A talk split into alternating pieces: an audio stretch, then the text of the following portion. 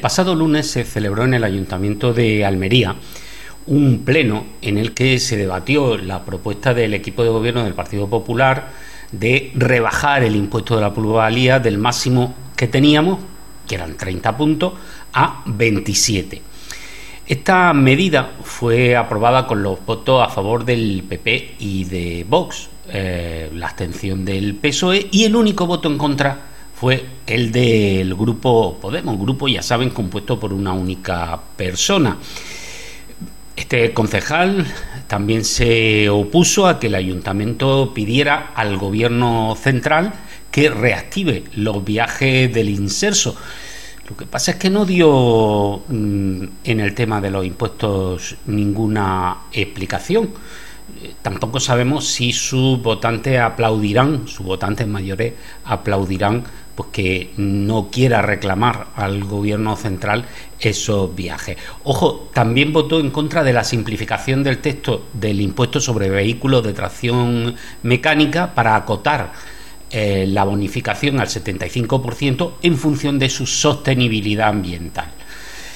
El concejal de Podemos es Alejandro Lorenzo, que como digo forma grupo municipal por sí solo y se limitó a escribir en la red social X eh, que se había opuesto a que el ayuntamiento perpetre, utilizó ese término, una bajada de impuestos. No sabemos si se trata de un error tipográfico o de una confusión conceptual, pero lo cierto es que el término perpetrar significa cometer un delito o una acción reprobable ¿Acaso considera el edil de Podemos que rebajar los impuestos es un crimen? ¿O es que le parece mal que los ciudadanos paguen menos por vender sus propiedades? Ha sido muy interesante saber los motivos eh, de algo tan polémico.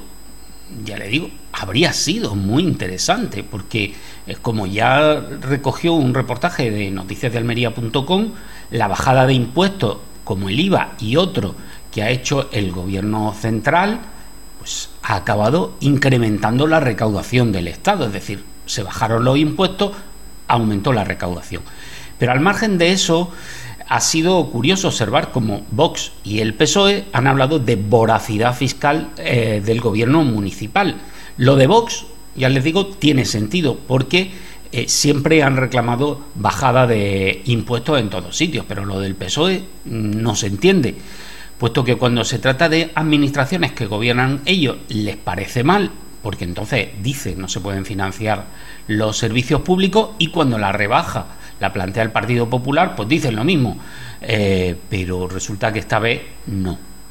En cualquier caso, la argumentación de Juan Francisco Rojas de Vox y de Carmen Aguilar del PSOE ha sido coherente en que el ayuntamiento tiene potestad para dejar esos 30 puntos que lo ha bajado a 27, dejarlo a cero. Pero hace un año decidió ponerlo en el tipo máximo, en los 30, a pesar de la crisis, y ahora decide bajar solo 3 puntos. Pero oiga, menos da una piedra. Pero imaginan qué pasaría con Podemos.